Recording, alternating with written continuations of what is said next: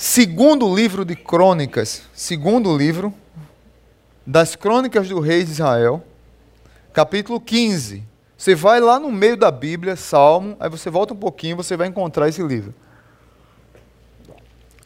Eu espero que você não se espante que tem esse livro na Bíblia. Porque muita gente pode dizer assim: Poxa, eu conheço as crônicas de Nárnia, as crônicas de A&D, as crônicas de, daquele dramaturgo, esqueci o nome dele, que escritor, esqueci agora, que tem até no Fantástico das Antigas. Eu espero que você não esteja pensando nessas crônicas, mas as crônicas que eu estou falando é na Bíblia dos reis de Israel, tem esse livro na Bíblia. Tá bom? Crônicas capítulo 15, segundo Crônicas, segundo livro de Crônicas, das Crônicas do Rei de Israel, capítulo 15, amém? amém? Tem alguma misericórdia que eu espero? Tem misericórdia, então vamos esperar. Quando chegar amém, diga amém. Amém, vamos lá. Diz assim a palavra de Deus. Você abre e deixa aberto. O Espírito de Deus veio sobre Azarias, filho de Odede. Ele saiu para encontrar-se com Asa e lhe disse: Escute-me, Asa, e todo o povo de Judá e de Benjamim. O Senhor está com vocês quando vocês estão com ele. Se o buscarem, ele deixará que o encontrem. Mas se o abandonarem, ele os abandonará. Durante muito tempo, Israel esteve sem um verdadeiro Deus, sem sacerdote para ensiná-lo e sem a lei. Mas em sua angústia, eles voltaram para o Senhor, o Deus de Israel, buscaram-no e ele deixou que o encontrassem. Naqueles dias não era seguro viajar, pois muitos distúrbios afligiam todos os habitantes do território. Nações e cidades se destruíam umas às outras, pois Deus as estava afligindo com toda espécie de desgraças. Mas sejam fortes e não desanimem, pois o trabalho de vocês será recompensado. Assim que ouviu as palavras e a profecia do profeta Azarias, filho de Odede, o rei Asa encheu-se de coragem, retirou os ídolos repugnantes de toda a terra de Judá e de Benjamim e das cidades que haviam conquistado nos montes de Efraim, e restaurou o altar do Senhor que estava em frente do pórtico do templo do Senhor depois reuniu todo o povo de Judá e de Benjamim e convocou também os que pertenciam a Efraim, a Manassés e a Simeão, que viviam entre eles, pois muitos de Israel tinham passado para o lado do rei Asa, ao verem que o Senhor, o seu Deus, estava com ele. Eles se reuniram em Jerusalém no terceiro mês do décimo quinto ano do reinado de Asa. Naquela ocasião, sacrificaram ao Senhor setecentos bois e sete mil ovelhas e cabras do saque que haviam feito. Fizeram um acordo de todo o coração e de toda a alma de buscar o Senhor, o Deus dos seus antepassados.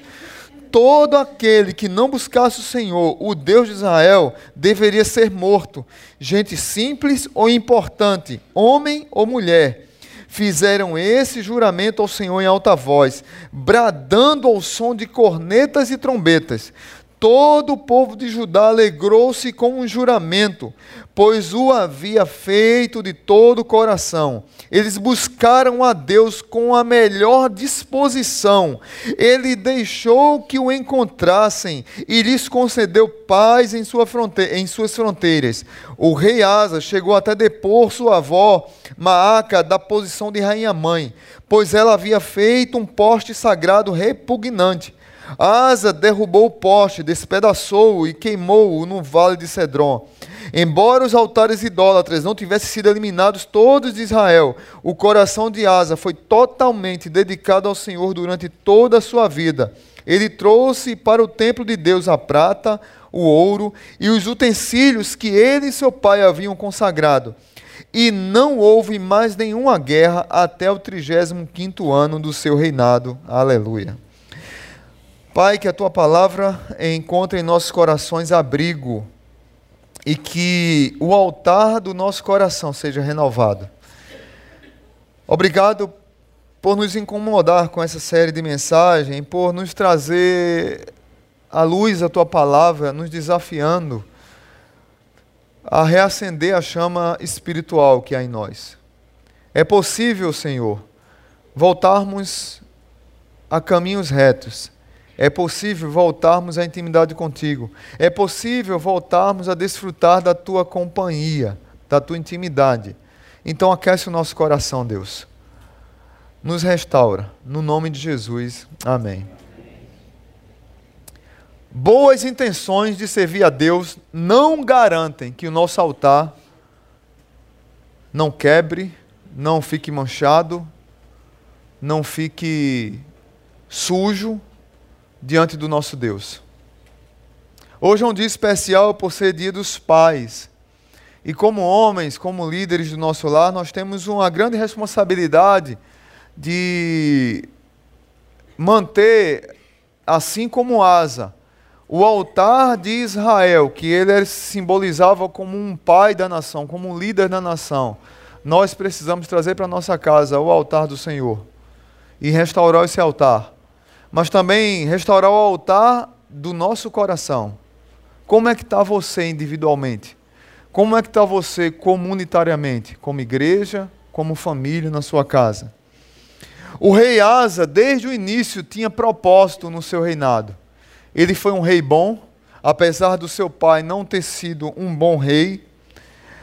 Ele era tão respeitado em Israel e se esperava tanto dele, que em primeiro livro dos reis, capítulo 15, verso 4, quando fala do seu pai Abias, e vai falar que ele tem um filho, chamam é, Asa de lâmpada em Jerusalém.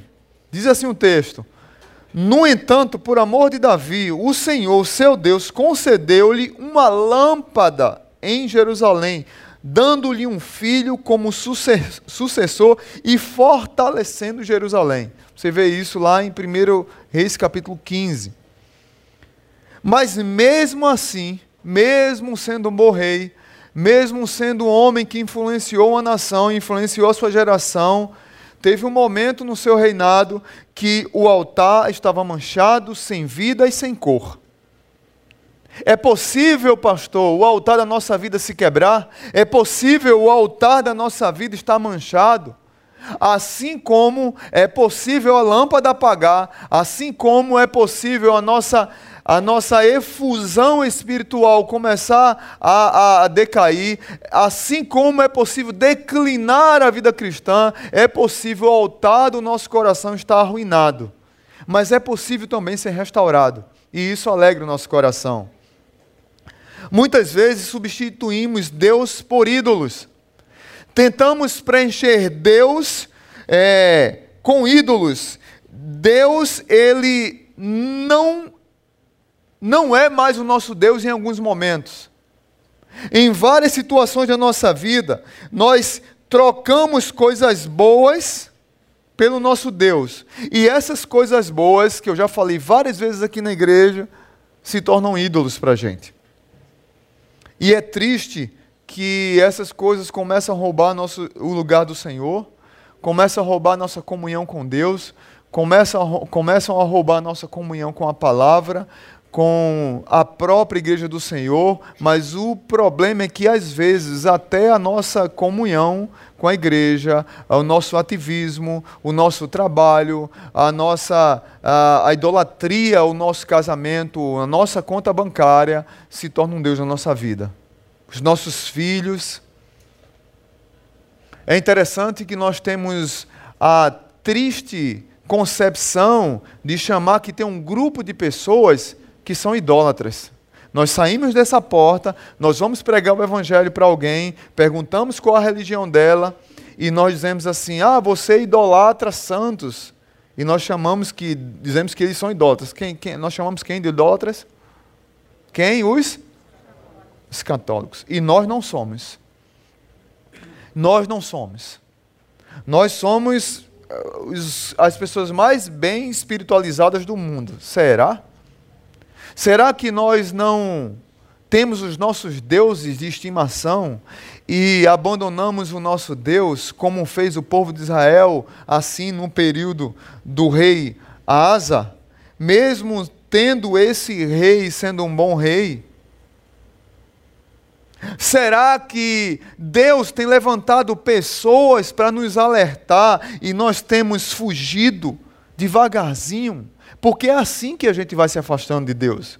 Devagarinho nós vamos fugindo do Senhor, fugindo da comunhão com Deus, fugindo da intimidade com o Senhor e não percebemos que isso vai quebrando o altar de Deus, vai é, é, manchando o altar e sem querer nossa consciência vai morrendo, nossa intimidade com Deus vai morrendo e o altar vai sendo quebrado. A lei do, a lei do Senhor, a palavra de Deus vai sendo negligenciada e o altar de Deus vai se esvaindo da nossa vida. É interessante que o povo de Israel, se você ler depois o capítulo 14, se você quiser ler um pouco da história de Asa, você lê 1 Reis 15, 2 Crônicas 14, 15 e 16. Você vai entender a história desse rei bom, que infelizmente acabou mal. Porque no final da sua vida, no lugar dele consultar Deus, ele desistiu é, de consultar Deus. Você viu no texto que nós lemos que ele escuta a voz do profeta e, e obedece. É, em 2 Crônicas capítulo 16, ele escuta a voz do profeta e manda prender o profeta. Esse rei que é bom, começou a carreira boa e terminou ruim. Mas no capítulo 14, você vai perceber que tem um, tem um, um, sentimento de inadequação, de pequenez no povo de Israel. O povo de Israel não está em paz. No capítulo 15, você vai perceber isso, que estava tão ruim a situação, que eles não andavam em segurança, ninguém podia viajar, era nação contra nação, bairro contra bairro, facção contra facção, gangue contra gangue. O povo não conseguia nem sair às ruas. Não tinha paz em Israel. E é interessante que lá no capítulo 14, os etíopes vão para uma guerra contra Israel. E os etíopes têm mais de um milhão de soldados. E se você observar aqui, o povo de Judá era reino dividido, e o, você sabe que eh, quando houve a divisão do reino de Israel, dez tribos foi para o norte, foram para o norte, dez tribos foram para o norte, e ficou como a tribo, o reino de Efraim, o reino de Israel, e do outro lado sul ficou a tribo de Judá e a tribo de Benjamim. Reino do sul e reino do norte. Asa foi rei da parte sul. Ou seja, tinham apenas duas tribos. A tribo de, de Judá tinha 300 mil soldados e a tribo de Benjamim tinha 280 mil soldados. Mas os etíopes tinham mais de um milhão de soldados. Como é que a gente vai vencer essa batalha? E é interessante que nesse movimento de Deus confrontando o povo de Israel, da, da lei de história deuteronômica, quando é, Moisés está perto de, de, de, de, ser morto, ele repete a lei e diz assim para o povo de Israel: Olha, se vocês obedecerem a Deus, Deus irá lhes abençoar. Se vocês desobedecerem a Deus, virá maldição sobre vocês. O povo parece que gostava de sofrer.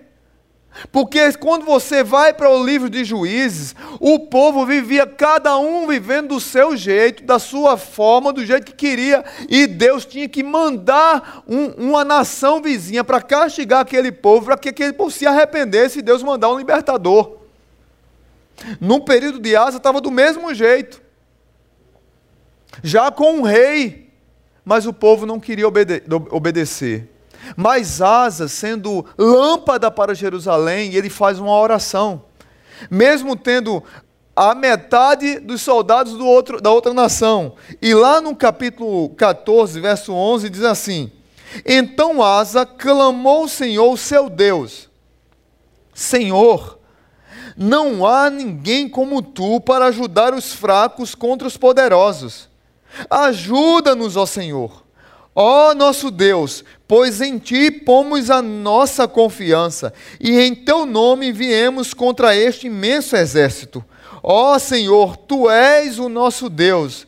Não deixes o homem prevalecer contra ti. Ou seja, houve um grande despertamento em Israel. O povo voltou através do seu rei a adorar e olhar para Deus. E Deus deu vitória ao seu povo.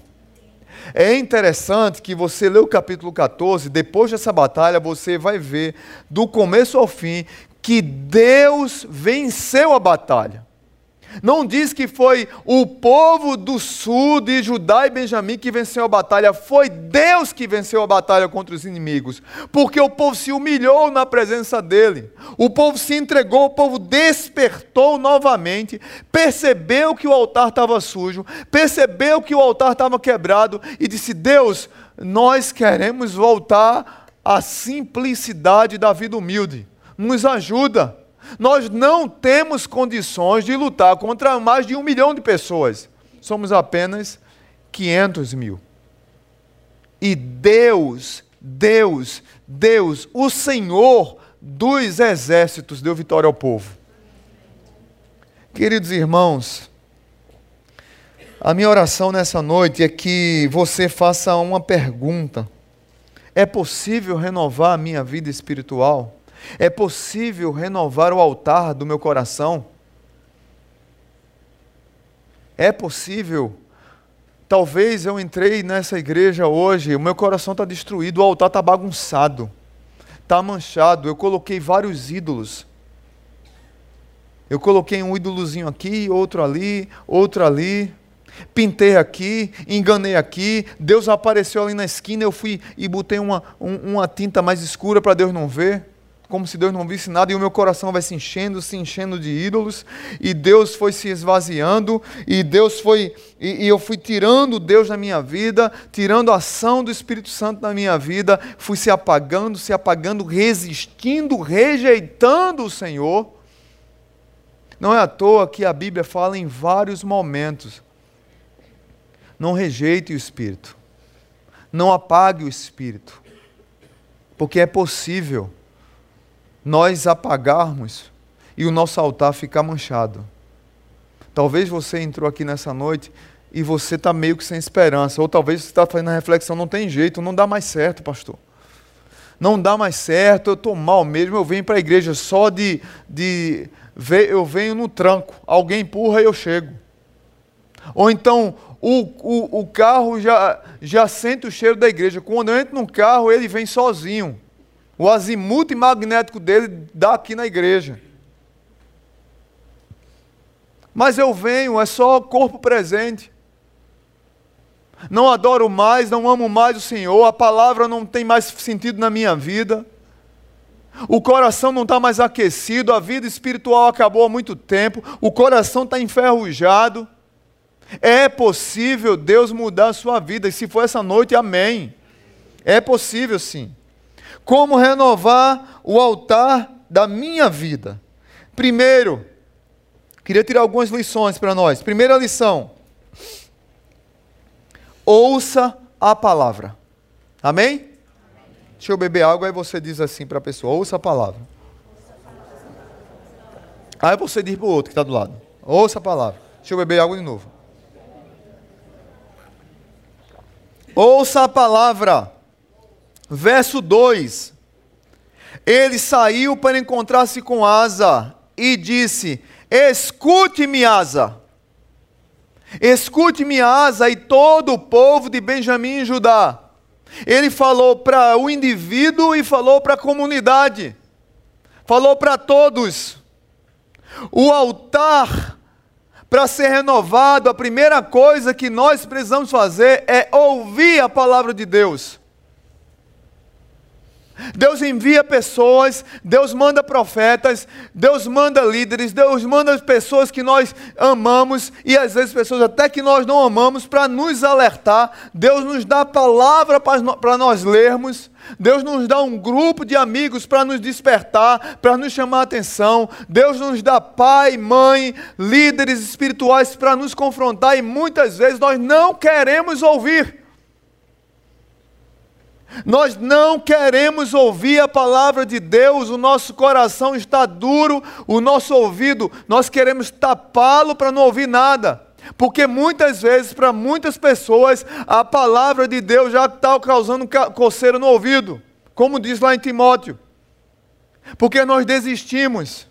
E nós queremos só um coração ser afagado. Nós não queremos nenhuma palavra de confronto. Nós não queremos nenhuma palavra que nos convide a buscar a Deus. Que nos estimule a nos arrependermos. Que acenda a chama do nosso coração.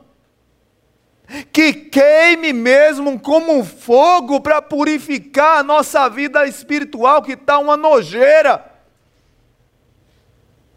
e muitas vezes nós não queremos essa palavra. Mas se eu quero que o altar seja renovado, eu preciso ouvir essa palavra. Eu preciso estar com, com o coração aberto, com o ouvido bem atento para ouvir essa palavra, para que essa chama volte a acender, para que a esperança volte, para que a luz chegue para que as palavras que são anunciadas façam meu coração arder novamente de esperança. O povo de Israel havia perdido a esperança. O povo de Israel havia estava passando por momentos de angústia e dor. Se você ler do, o, novamente o verso 2 até o 5, mais ou menos, você até o 6, você vai perceber como eles estavam mal, afligidos, muitas lutas, muitas batalhas. É tão interessante que Deus, através do, do profeta, diz assim para eles: Mas sejam fortes e não desanimem, pois o trabalho de vocês será recompensado. Que trabalho! Que trabalho! O trabalho de ouvir Deus e buscá-lo. O trabalho de ouvir Deus e querer se encontrar com Ele. Veja o verso 2 novamente, lá no final diz assim: O Senhor está com vocês quando vocês estão com Ele. Se o buscarem, Ele deixará que o encontrem, mas se o abandonarem, Ele os abandonará. Meus irmãos, Deus não fica brincando com a gente de gato e rato, nem de esconde-esconde. Nós é que fugimos de Deus. Mas para que nós compreendamos a palavra, parece que Deus está se escondendo e a gente está em busca dele, não é isso? Mas a ideia não é essa. A ideia é que ele está o tempo todo disponível. E nós é que fugimos dele. Nós é que não queremos aproximar dele, porque aproximar de Deus vai mudar nossa história e nossa vida, vai mudar nossas prioridades, vão mudar nossas atitudes. Mas eu não quero ouvir a Deus, porque tem muitas coisas da minha vida que eu não quero mudar. E aí o profeta diz: busquem, busquem que vocês vão encontrá-lo. Nós temos buscado a, buscado a Deus, gente. A minha oração é que Deus dê uma sede por Ele, na minha e na sua vida, na Igreja Batista Zona Sul, que nós tenhamos sede de Deus, fome de Deus, que o Senhor aqueça o nosso coração para mudar nossa mente. Paulo diz que nós precisamos transformar a nossa mente. Bertoldo Brecht dizia que não há progresso sem mudança, e quem não consegue mudar a sua própria mente acaba não mudando coisa nenhuma. Paulo diz: renovai-vos pela, é, renovai pela transformação da vossa mente, para que experimentei a boa, agradável e perfeita vontade de Deus. Como é que eu vou mudar a minha mente? Buscando o Senhor, estando mais próximo dEle ouvindo Sua palavra. Então, primeira lição é: ouça a palavra. Segunda lição: como posso renovar o altar do Senhor na minha vida? Obedeça a palavra. Amém? Parece que é palavrão hoje, falar em obediência à palavra, não é? A gente tem que obedecer a tudo que o mundo tem dito aí hoje, menos a palavra. Segunda-feira eu chorei, eu fiquei mal pra caramba, porque eu estava assistindo aquela audiência pública, é, consulta sobre o aborto, e colocaram vários sacerdotes para falar, sacerdotes contra o aborto antes, depois colocaram uma, é, entre aspas, pastora para falar formada por um seminário nosso, da nossa denominação batista. Hoje ela parece que está na igreja é, luterana.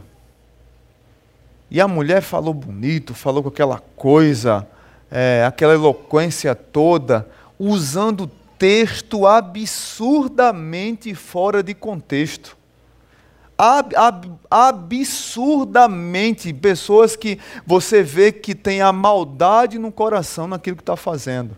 E foi aplaudida por todos. Parecia que era um negócio montado. Todos que eram contra o aborto antes.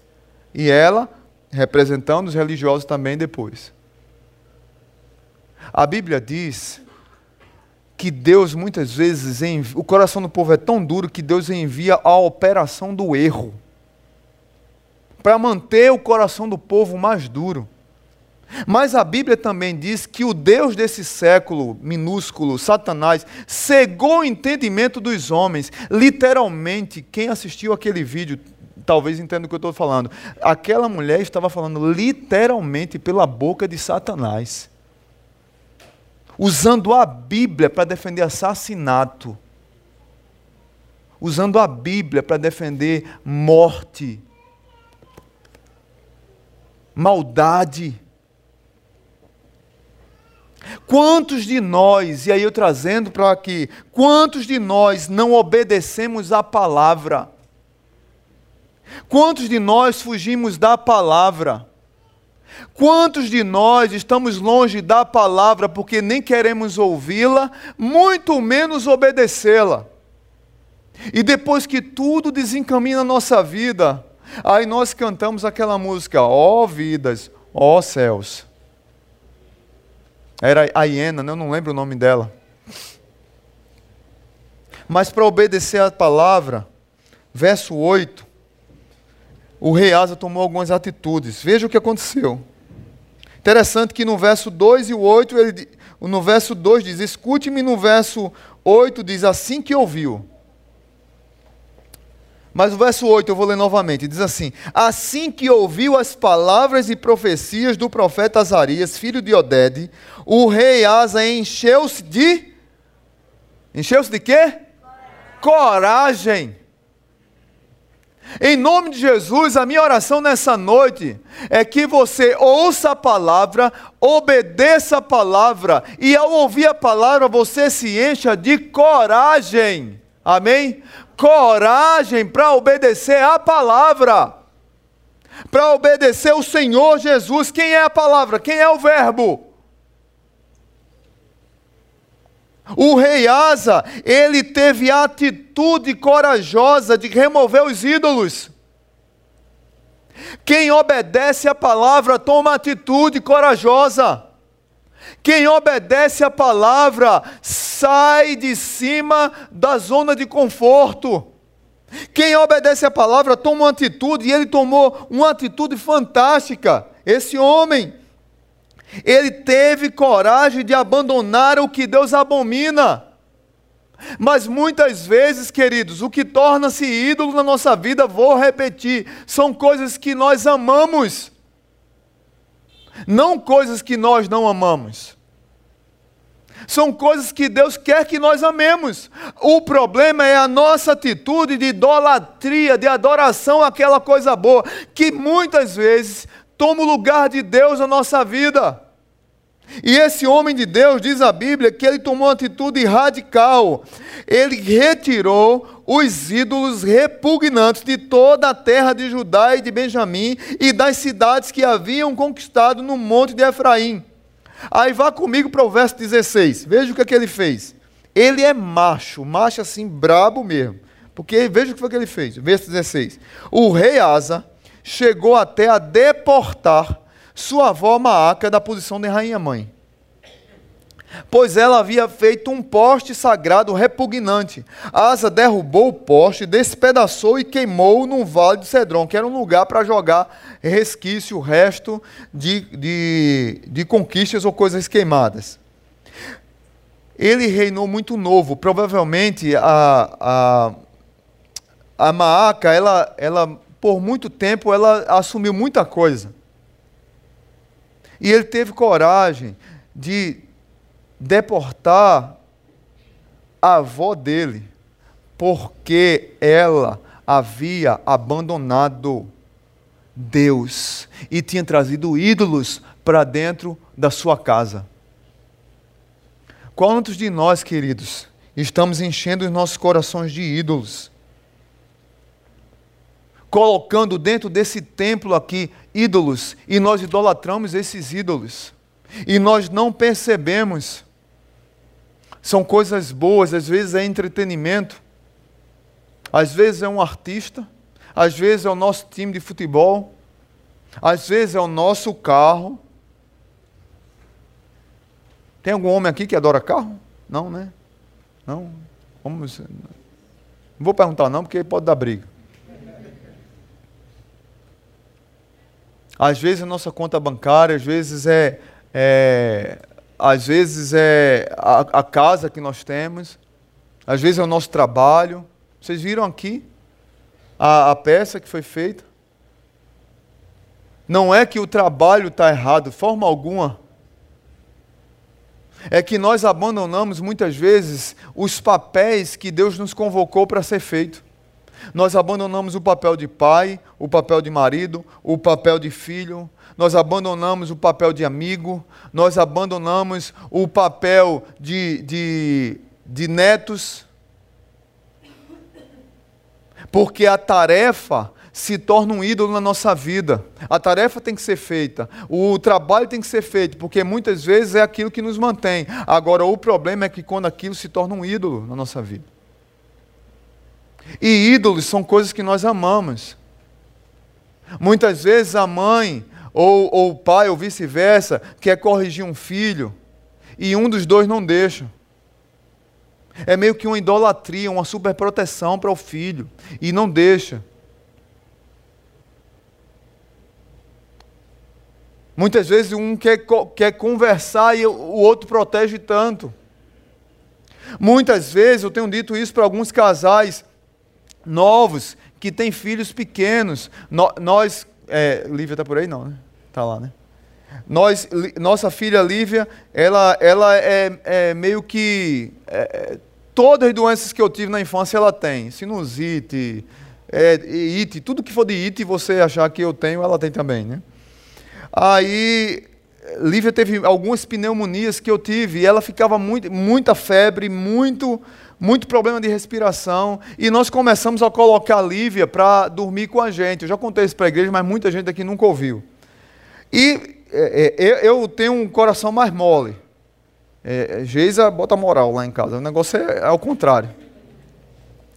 Aí eu preocupado com ela ter febre, aquela coisa toda, e foi ficando, aí foi ficando, aí daqui a pouco a Lívia fica boa, fica doente de novo, aí foi ficando na cama, foi ficando. Para tirar a Lívia da nossa cama, foi um sacrifício. Aí a gente percebeu que a gente estava se estranhando. Um olhava para o outro assim. Ó. Aí subia aqui com a, o canino aqui, né? Subia assim. Até que um dia, glória a Deus por Tolkien, até que um dia eu estava dormindo e dei um pulo da cama assustado, né? Porque eu tive um pesadelo. Eu sonhei com Smigol na minha cama. Imagine de madrugada aquela coisa linda olhando para você. Esmigo com um dedo de fogo, assim, entre eu e Jesus, assim, ó. Esmigo deu um pulo da cama, mas Jesus, o que foi, homem? O que foi? Disse, foi Esmigo. Disse, o que ele está Esmigo? Está aqui no quarto. Ela disse, não, que tá doido, menino, não estou doido não. Esmigo quer separar a gente. Ela vai namorar com o Smigo, não acredito. Misericórdia, né? Mais précio, mais précio. Queridos irmãos, louvado seja Deus por toque, porque me assustou naquele dia. E eu disse, Lívia, a partir de hoje vai para o quarto dela e a gente vai namorar e fazer as pazes. Oh, glória! Que dia feliz na minha vida. Mas muitos de nós, irmãos, a gente não percebe, mas a gente vai colocando. Não deixei de amar minha filha, nem ela, eh, só que cada um no seu lugar e Deus no lugar dele. E o casamento consertado, o altar do nosso casamento consertado. E eu já era pastor aqui, isso não faz muito tempo, faz, sei lá, uns seis, sete anos.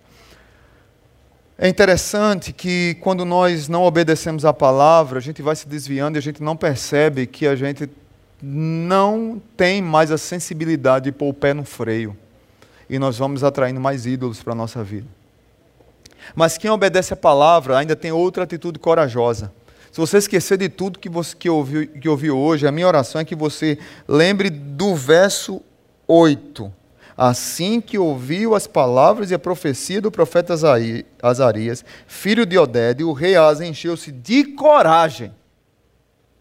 Coragem para voltar para Deus e restaurar o altar. Amém? Então, ele obedeceu a palavra primeiro, retirando os ídolos. Segundo,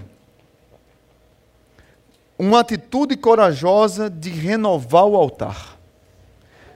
Verso 8 diz que ele renovou, restaurou o altar que estava em frente do pórtico do templo do Senhor.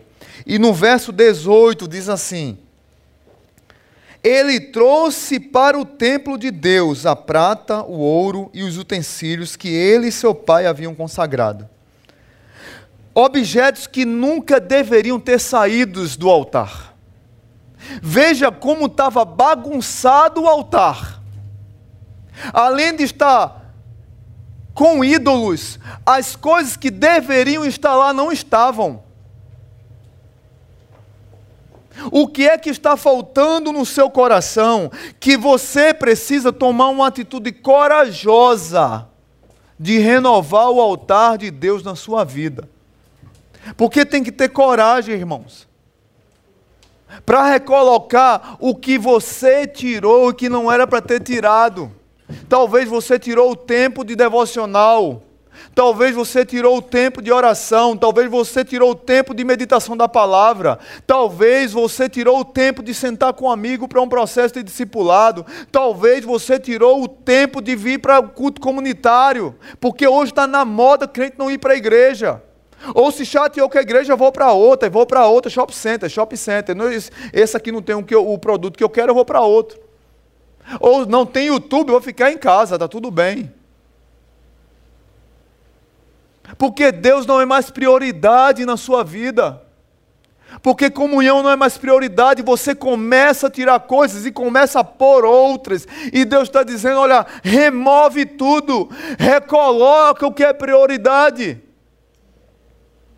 O que é prioridade na nossa vida? Se esse livro já dizia: coloque as primeiras coisas em primeiro lugar e você terá todas as outras coisas. Coloque a segunda coisa em primeiro lugar e você perderá todas elas. Muitos de nós estamos perdendo o altar do nosso coração, estamos perdendo intimidade com Deus, estamos perdendo Deus na nossa vida, porque as primeiras coisas não estão nos primeiros lugares.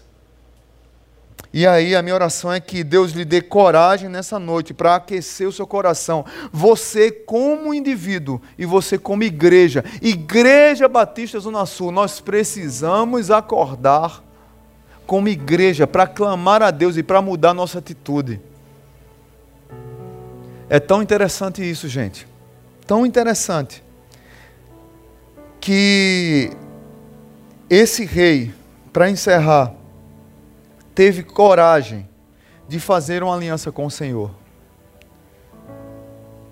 O verso 12 ao 15 diz que o povo de Israel fizeram um acordo de todo o coração, de toda a alma para buscar o Senhor, o Deus dos seus antepassados. E o verso 14 diz que foi uma festa. Fizeram esse juramento ao Senhor em alta voz, bradando ao som de cornetas e trombetas. E todo o povo se alegrou com o que havia sido feito. E de todo o coração e com toda disposição buscaram a Deus. A minha oração é que eu, individualmente, e eu mais você, como igreja, nós possamos fazer uma aliança com Deus para buscá-lo, porque nós vamos encontrá-lo. Não que ele está se escondendo, nós é que estamos fugindo. E que essa busca por Ele, essa atitude corajosa de buscar, de dobrar os joelhos, de ter comunhão, de jejuar, de orar, de ler a palavra, de meditar, de conversar sobre isso, de ter conversas é, que nos alimentem espiritualmente, seja algo tão profundo, mas tão maravilhoso na minha e na sua vida. Não que outras coisas não são boas de conversar, não é isso que eu estou dizendo. Eu estou falando para que você tenha, busque mais a Deus. E para que as conversas e as coisas de Deus na nossa vida sejam algo natural, porque é primeiro, é primário. E que seja tão primário na nossa vida que onde quer que cheguemos, chegue luz. Onde quer que cheguemos, chegue sal da terra. Onde quer que cheguemos, seja sal, seja lugar santo porque ali há alguém cheio do Espírito Santo, alguém cheio da graça, alguém cheio da luz que brilha, que é Jesus Cristo, porque obedece a palavra. O verso 9 diz que as pessoas do norte chegavam. Verso 9 diz: Olha, depois reuni todo o povo de Judá e de Benjamim, depois que ele reuniu todo o povo nessa grande assembleia para fazer aliança, ele convocou também os que pertenciam a Efraim, Manassés e Simeão, que, que viviam entre eles, pois muitos de Israel tinham passado para o lado do rei Asa, ao verem que o Senhor, o seu Deus, estava com ele. Gente, que coisa linda! A presença de Deus na vida de Asa, a presença de Deus na vida de Israel, de, de Judá, atraía os outros. A minha oração é que eu e você busquemos a Deus com tanta paixão e alegria, de, de fato e de verdade, ao ponto daqueles que estão sedentos daqueles que estão clamando, daqueles que estão sem esperança, daqueles que estão desonrados, daqueles que estão maltrapilhos, que eles olhem para a minha vida e para a sua vida e para essa igreja e vejam a presença de Deus aqui, reinando nesse lugar, na nossa vida, e que eles sejam atraídos. Olha, eles se juntaram lá com aquela igreja porque a presença de Deus está ali. Nós precisamos acreditar nisso, queridos, senão para que estarmos aqui? Nós precisamos acreditar nisso para que as pessoas cheguem, olhem para a nossa vida e sejam confrontadas, amadas, cuidadas, restauradas. E daqui a pouco a gente fazer três cultos, quatro cultos, cinco cultos, ir para outro canto, não sei, mas que a presença de Jesus, a presença do Espírito Santo, a presença do Deus Pai seja uma verdade, porque o altar foi renovado. E se o altar foi renovado, essa luz nesse templo, templo que eu digo vocês, irá brilhar. Onde quer que nós formos, irá brilhar. E as pessoas serão atraídas. Que assim seja na minha vida e na sua vida.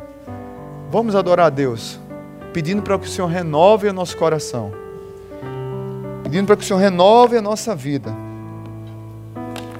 Vá orando, coloque diante do Senhor a sua vida. E não diga que não tem jeito. É possível renovar o altar. Ouvindo e obedecendo a palavra. Tendo uma atitude corajosa de fazer o que a palavra diz. Vamos ficar de pé?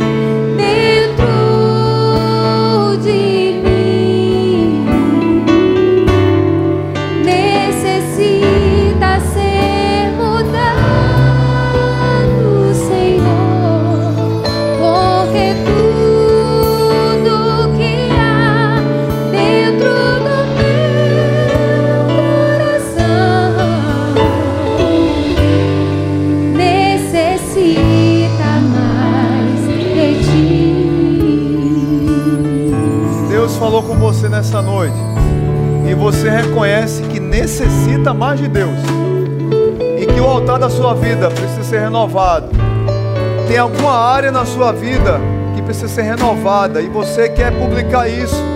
Ah, Senhor, eu quero sair daqui renovado. Eu quero renovar o altar. É uma decisão sua, ninguém sabe. O que é que precisa ser restaurado no seu coração? É você e Deus. Mas se Deus falou contigo hoje, sai do seu lugar, vem aqui à frente, eu quero orar por você. Essa série tem falado muito ao meu coração. Eu, eu resolvi pregar ela porque eu precisava pregar ela para mim primeiro. Então, se Deus falou com você, sai do seu lugar. Não se constranja, é seu tempo com o Senhor. Deus tem áreas na minha vida que precisam ser restauradas. Tem, tem ídolos que têm sido colocados. Eu preciso ter coragem de ouvir e obedecer. Eu preciso ter coragem de assumir um compromisso contigo. Não sei qual é a área que Deus vai falar, mas você sabe. Tem alguém aqui nessa noite? Vou pedir para abrir o corredor só para o pessoal vir para aqui. Pode vir. Tem alguém que quer entregar a vida a Jesus? Você tem visitado nossa igreja, mas você não, não entregou a vida a Cristo ainda. E você entendeu hoje que o Senhor é o Senhor da sua vida. Você quer entregar a vida a Ele? Pode sair do seu lugar também. Eu quero orar por você. Tem alguém? Tem alguém que quer descer as águas do batismo? Já tomou a decisão? Congrega conosco mas não tomou decisão ainda pelo batismo. Pastor, eu quero me batizar. Nós teremos batismo em outubro, se Deus quiser. Ah, num culto de gratidão no terreno que compramos. Era um tempo especial. Você quer descer as águas, também pode vir aqui. Vamos continuar cantando. E você pode sair do seu lugar e é tempo de vir ainda.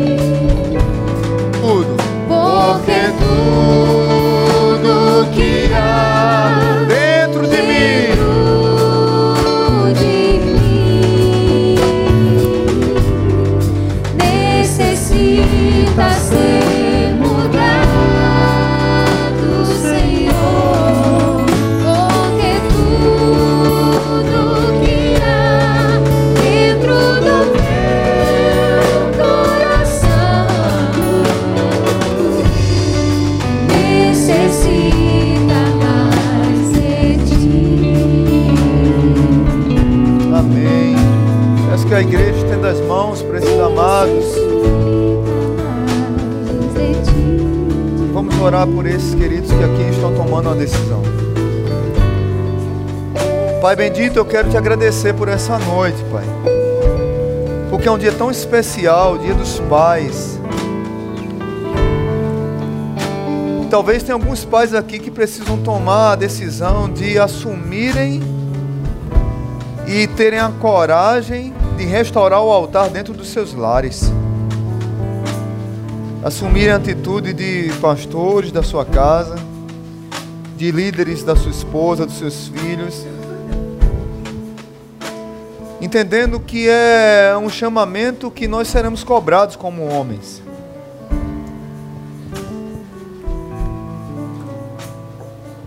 Ou seja, nós precisamos restaurar o altar comunitário na nossa casa, Nós precisamos restaurar o altar comunitário como Igreja Batista Zona Sul.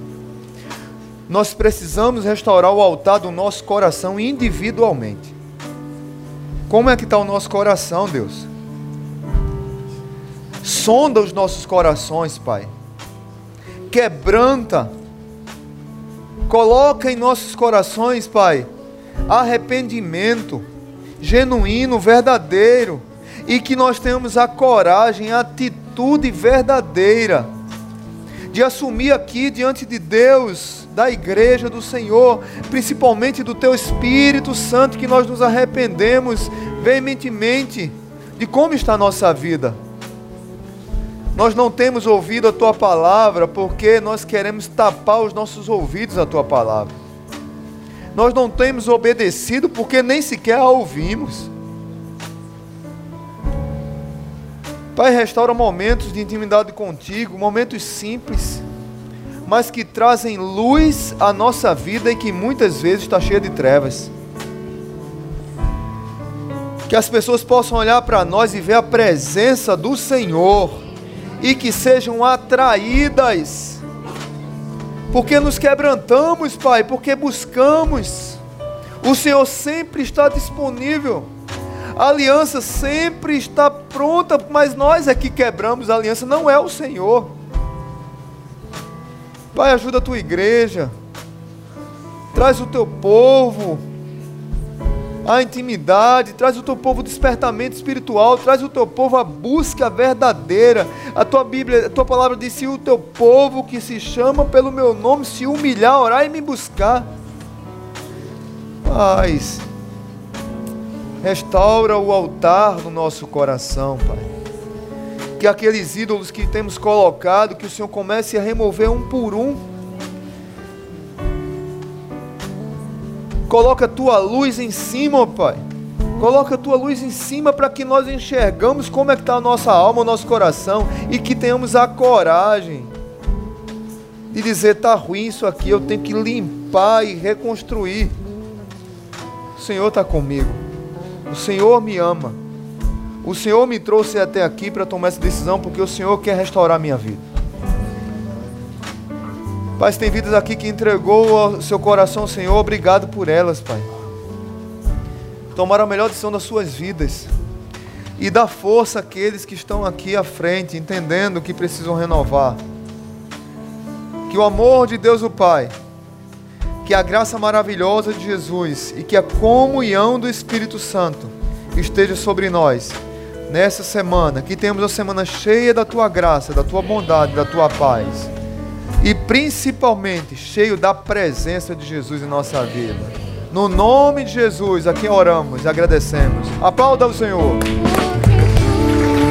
Abraça o irmão. Dê uma palavra de bênção para ele.